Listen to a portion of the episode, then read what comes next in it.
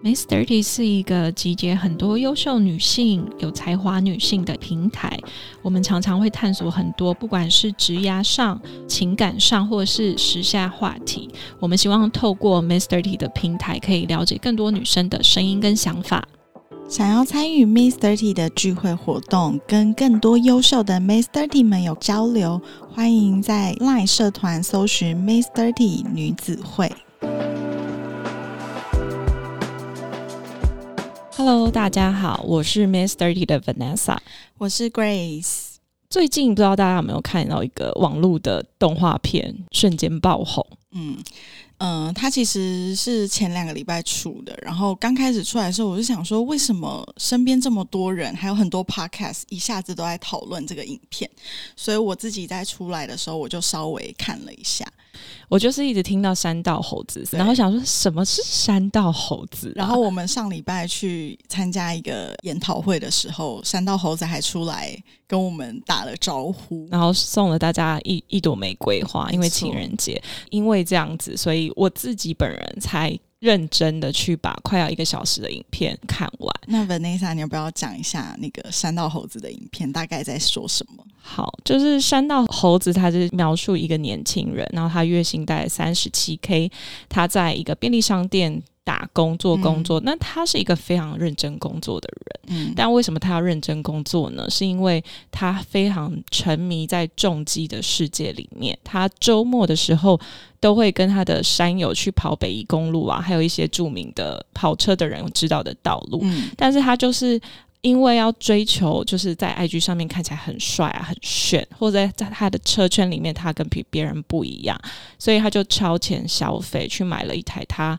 负担不起的重机，嗯，然后也因为这台重机，他认识了一个想要把他当工具人的妹子，因为他可能能力，妹子觉得还好，所以他被绿。然后后来他又交了一个女生，没错，对，但是那女生其实还蛮真心对待他的，但是他就把过去的阴影放在这个女生身上，然后很好的女生也被被他吓走了。对，当然，因为他前面。因为要把自己盯到一个高度，所以不断的超前消费、超前消费，所以让他的经济能力有点困顿。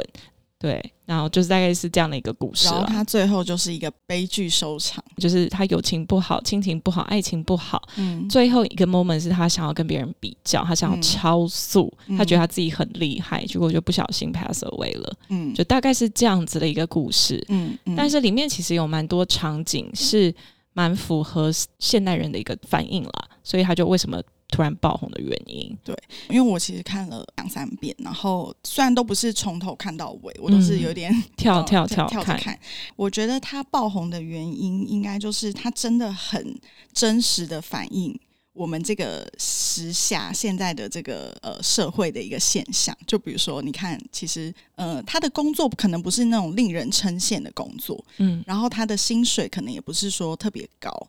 但是他的欲望非常的高，然后再来是还有他生活当中发生的，比如说感情事件，对，然后那个山道猴子这部影片都用非常直白的方式。去把它呈现出来，所以我觉得一般人看了就会非常有感觉。对，它里面就用了很多语助词，什么三小，然后你好像会觉得这是有一些圈子里面其实他们会用到的语言。对，而且我觉得好像就是发生在你周遭，你也不觉得奇怪，因为这些事情真的是某些我们可能身边的人的一些故事。可是以往好像没有人敢这么血淋淋的把它呈现出来。对，我觉得这是他爆红的原因。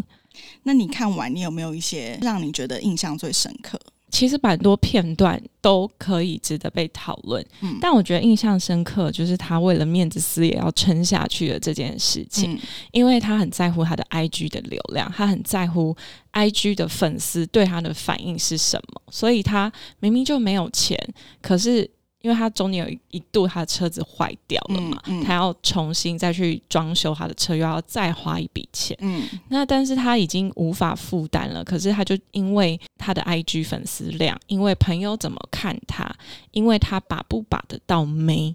这些东西，让他就是过得非常的痛苦。嗯，我觉得第一个就是你你自己超前消费，第二就是你你为了 IG，你为了那个另外一个世界怎么看你。而去把自己盯在那个位置上，我觉得这是我蛮印象深刻的一个部分。嗯嗯嗯，我自己看到的也是，因为我觉得可能呃每个人印象深刻，就是有可能你曾经也有经历过这一段，所以你就会觉得特别有共感。嗯你刚刚说这些故事，它背后的一个总结，我自己看来就是有一种负担不起的欲望。就是你看他的薪水才多少，可是他就是为了你刚刚说的这些改车啊等等，然后比如说他还会无卡呃分歧去买车去改车，但是就是嗯。为了追求社群上的这个流量。对。对，然后还有我们刚刚之前有提到，比如说他交的朋友可能不是真心的，他可能是为了某些利益，嗯。或是特权文化这种，我嗯我自己看这些是会比较有感，因为我觉得一个是可能我自己也有经历过这种迷失的时候，然后嗯。第二个是我觉得有些事情发生是可能到现在我们身边的人，我们自己也会遇到。对啊，其实我觉得它里面就是超前消费这件事情，其实我们以前也曾经发生过。没错，对，因为以前我的社群社交文化都必须要跟很有钱的人在一起，然后我们做的 event 做的任何事情，其实都是为了要取悦这一群名门贵族们。嗯，那其实我们也许自己的生活跟身份根本不是，嗯。但是我们必须得要混入这个社交圈，或是跟他们当朋友，然后我们就要身上多了一些名牌的东西。嗯，就是在那个 moment，你会觉得说啊，好像我有背这个包包，我跟他们地位是一起平等的，对，然后我是不是一餐要跟他们吃一样五六千块的米其林餐厅，我嗯才有跟他有共感、有话聊。没错，就是在那个时候，你确实会，你可能因为工作，然后你自己在那个 moment 你自己不知道，就在追求这件事情，然后就搞得自己很辛苦。对我印象很深刻，就是我上一份工作，就是我刚回台湾，然后其实那个工作算我算是我进入公关圈的第一个工作嘛，所以嗯可想而知，你也知道公关其实他的薪水就是大概那样，也不会有其他的 bonus 啊或什么的。然后我那时候身边的一群朋友，真的就是这些贵妇们，我永远都是年纪最小的哦。然后你看我那时候一个月可能领个三四万块，但是我要负担我自己所有的生活。那个时候每一个礼拜几乎都会有两到三次的大餐。这个大餐可能是四五千块起跳，然后有的时候嗯加上一些续团啊，他们又一定要去夜店，夜店他们又一定要做包厢，你知道，一个晚上可能就一万块就没了。嗯然后我记得那个时候我真的都会非常纠结、跟挣扎以及痛苦。纠结跟挣扎，就是因为你会很担心说，诶，假设今天这个饭局，如果你拒绝了，你会不会就被他们踢出这个圈子了？或是下次可能大家就不找你了，对可能跟他们就没有话聊了。对，然后因为你又为了工作的关系嘛，你可能接下来还要邀请他们来参加活动，所以你必须跟他们保持一个友好的关系。但是这个就算是你工作以外的社交，其实公司也不会去补助你啊，或者是多给你这种社交费用。对，所以那个时候我就是每到那个月底的时候，我就非常的拮据。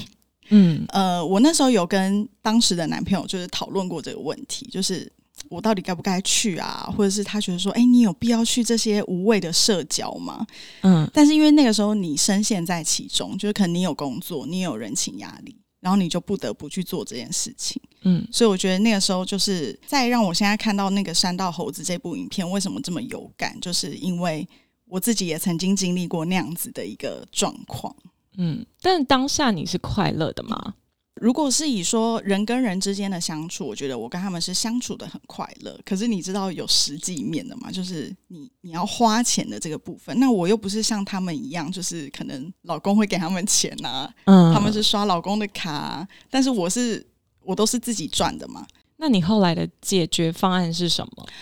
我后来，呃，在我创业之后，就是你自己就会知道说，哦，你现在真的就是要靠自己了。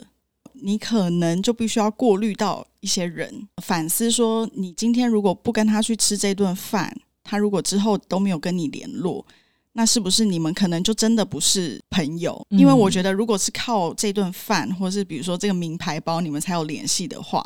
我觉得那好像就不是一个真心的友谊。没错，对，其实后来我也找到了一个 balance 的方法。嗯我自己跟我自己说，就是我不吃超过三千块的 dinner，、嗯，因为我觉得一顿饭。除非啦，就是有特殊的节日或者特殊的状况，你对说一餐很贵，我觉得我我可以接受。对可是我就跟我身边朋友说，因为他们可能不需要工作，对然后不需要像我们每一分钱我都要计算的很清楚。对我就说，哎、超过三千块我就不要吃了。对但他们也都可以接受对啊。对啊，对啊，就是变成说，我们可能就变成约下午茶，没错，或是约在朋友家一起吃饭。对，因为我就觉得这个你自己也要去取舍，就像我现在饭局也减少很多。那你说我有的时候会不会觉得说，哦，好像就少了这这个时光跟他们欢聚？但是我就会说，没关系，啊，你们吃饭之后我再去找你们。就是我们可以再去哪里 hang out，但是我可能也真心没有想要吃那个餐厅的话，我就会觉得，那我是不是没有必要为了有点打肿脸充胖子的这个心态去跟他们嗯吃饭？嗯，对啊，然后我觉得像买名牌包这件事情啊，嗯。就是我以前会有，比如说我们以前都要站在背板前面拍照，对。然后你也知道，我们邀请人其实就是很肤浅的看待一个人，其实就先看他的行头，就是很物质，对你就会看嗯。他今天背什么包、穿什么衣服，然后呃跟品牌之间的关系联系。嗯也是用这样子做标准，然后不知不觉你就会把每一个人都物质化，嗯。就是哦，他今天如果没有穿戴这些东西，他就不是有钱人，他就不能被邀请来这一场活动。这就是我们之前工作经历的一些分享了。对，但久而久之，自己价值观也会被扭曲，有一点迷失，对，然后你就会觉得说，哎、那我是不是也要有身上这些行头对？要不然我好像也被人家定位在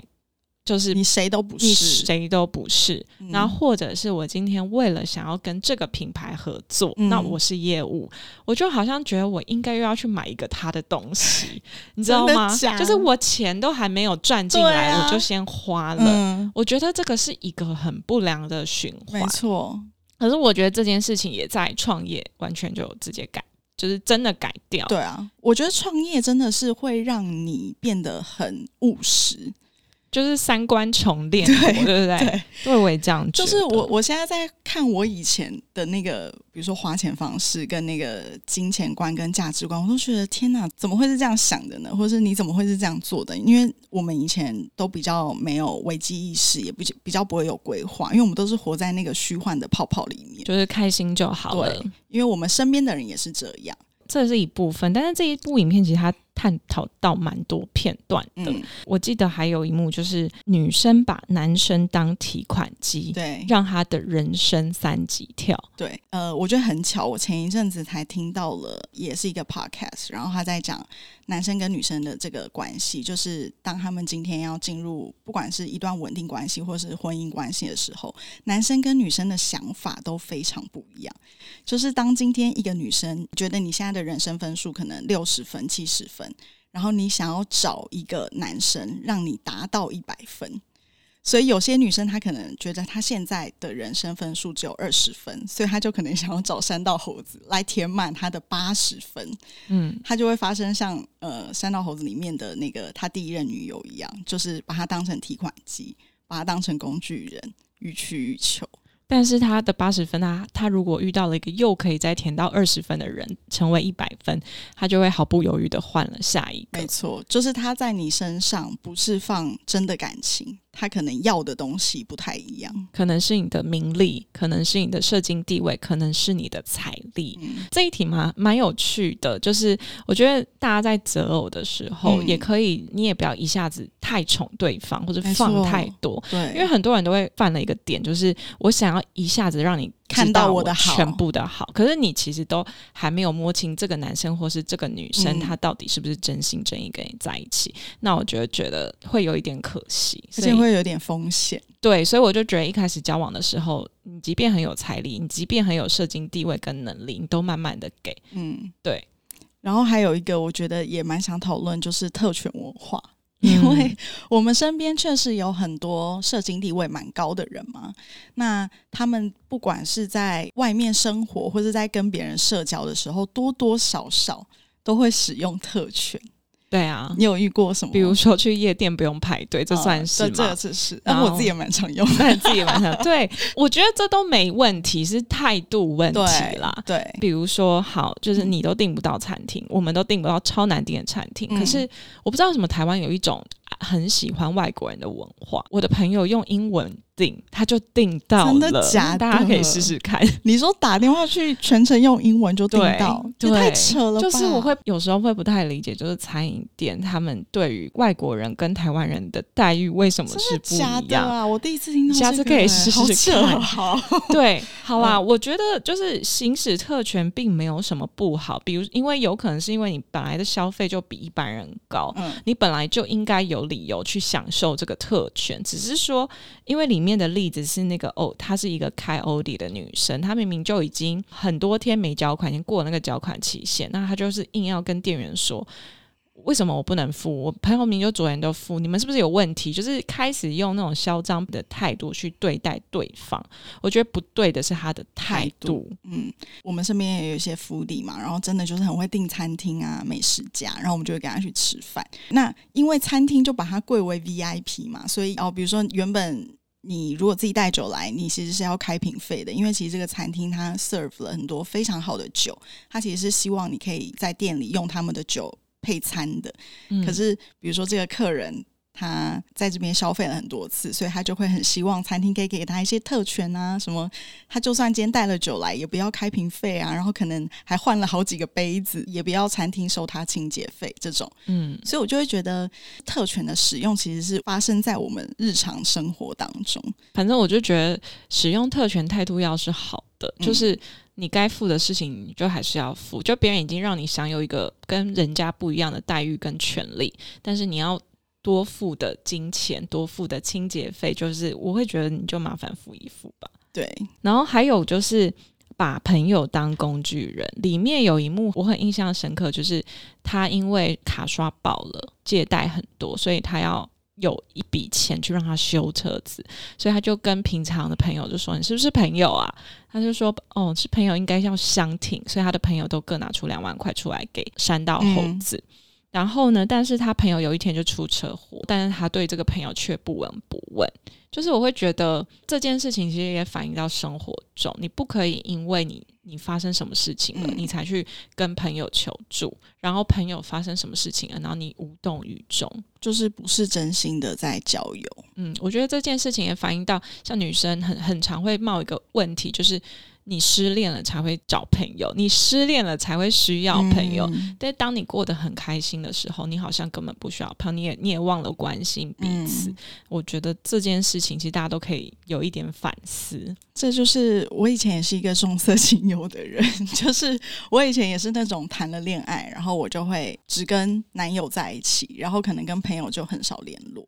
然后可能也都是哦，比如说失恋了，然后我要搬家，我才会想说啊，我要找我的好姐妹来跟我一起搬。但是我后来就会觉得这样其实是很不对的，就是。嗯你就算在一段稳定的关系里面，你还是要跟你的朋友保持友好的关系。虽然他们都理解我，但是我觉得，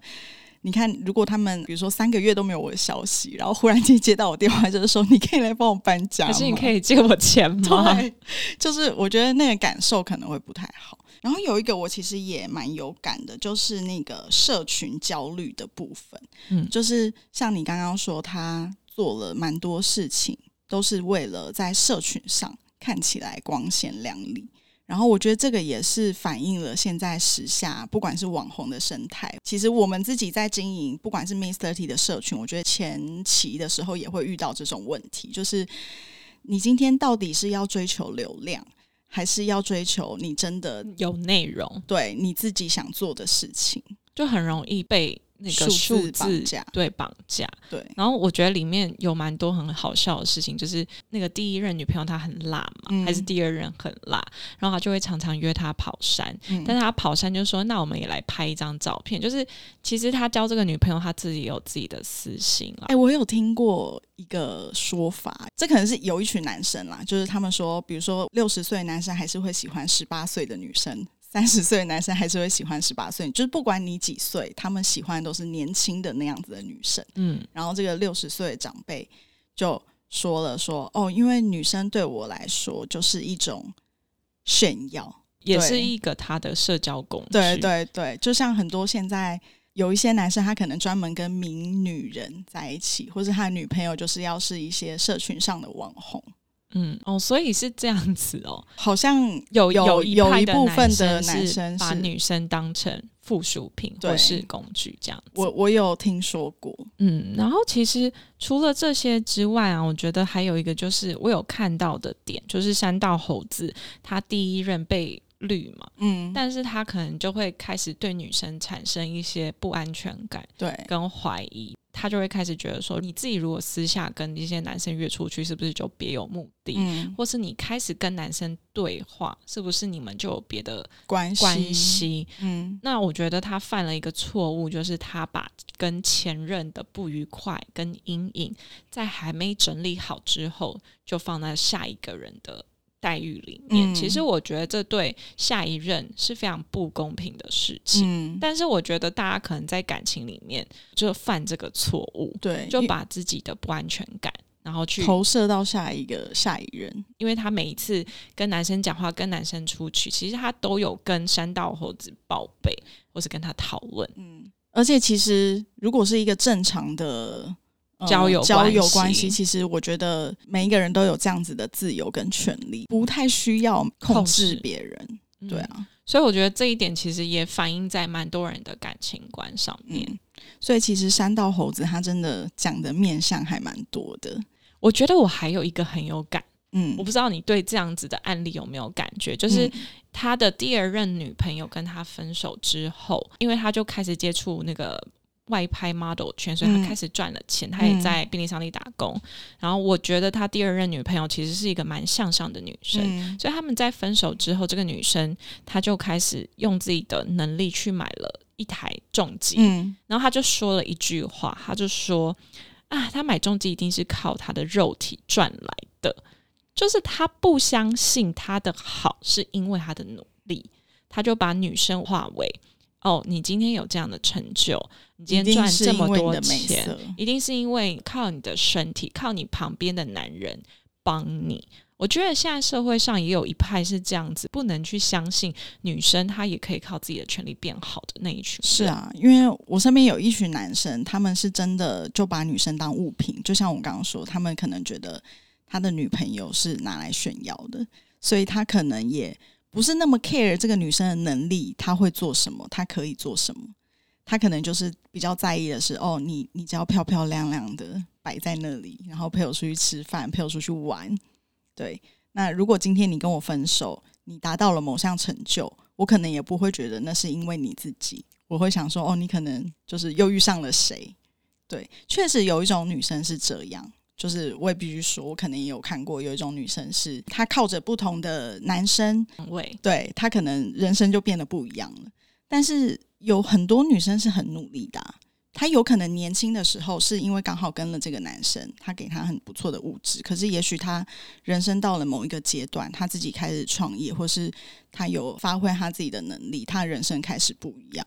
对啊，所以我觉得说，不要去鄙视别人的成功，嗯你应该要去赞扬，跟向那个成功的人看齐。为什么他跟你可能在同一个起跑点，但他可以有这么有成就，那你自己可能还没到达，不要去嫉妒别人，嗯。应该要去去去看人家到底怎么，他付出了多少努力，他怎么做到。所以其实我觉得山道猴子，我自己看来，就是除了我们刚刚说的他那些不安全感，他其实还有蛮深的自卑感。他在看到每一个人成就或者是他们的这些努力的时候，他都会有一种比较心态，因为他自己其实什么都没有，因为他这些东西都是虚的嘛。他在买这些东西的时候，都不是他辛辛苦苦赚来的。哦，对，对，所以我觉得他深层其实不是很踏实，所以就有一种自卑感。然后所以最后一刻，他就也是因为他的自卑感，让他觉得说，我明明就是最强的，怎么他不能接受有一个人比他强？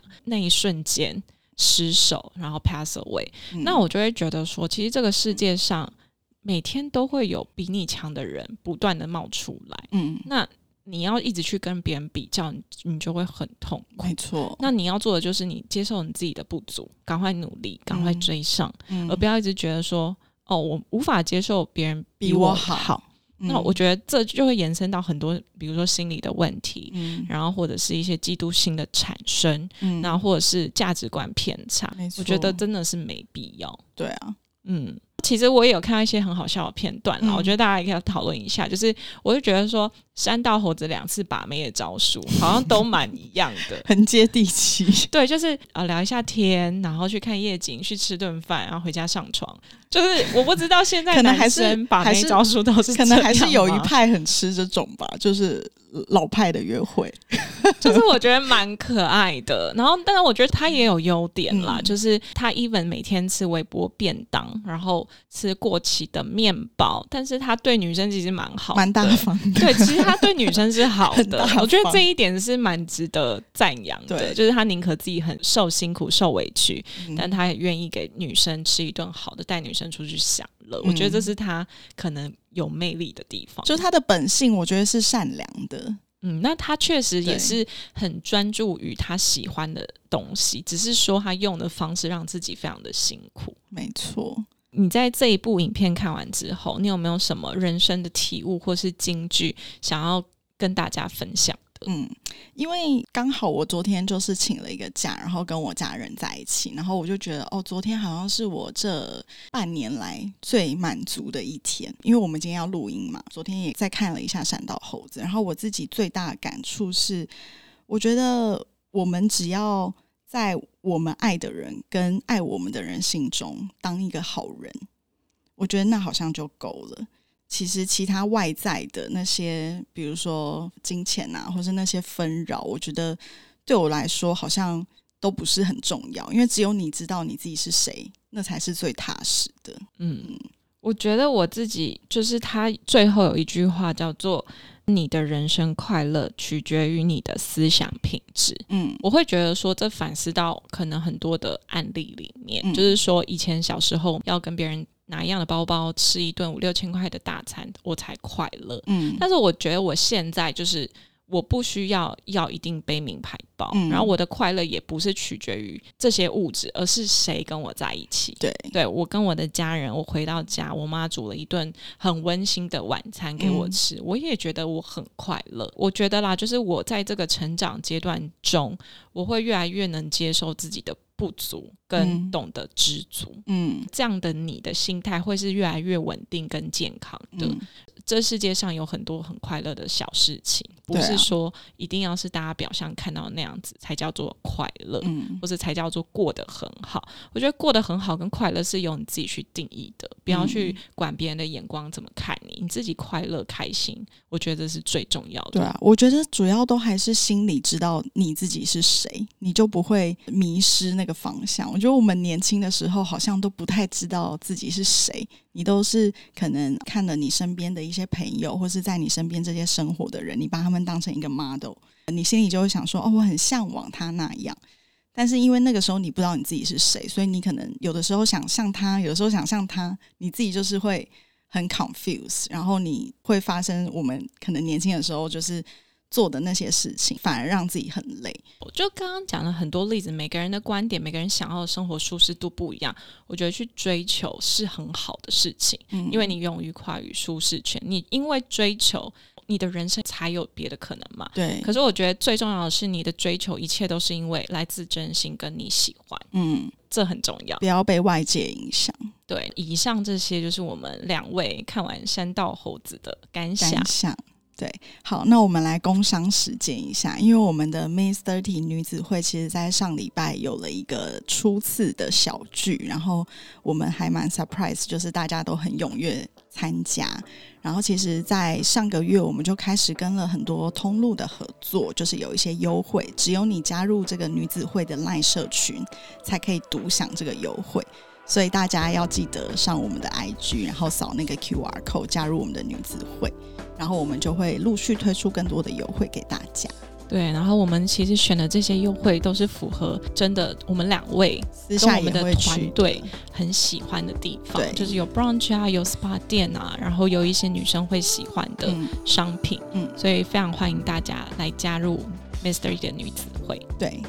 那我们今天这一集就到这边啦。大家如果有对于三道猴子任何不同的观点，都很欢迎跟我们分享。那我是 Mystery 的 Vanessa，我是 Grace，我们下集见喽，拜。拜拜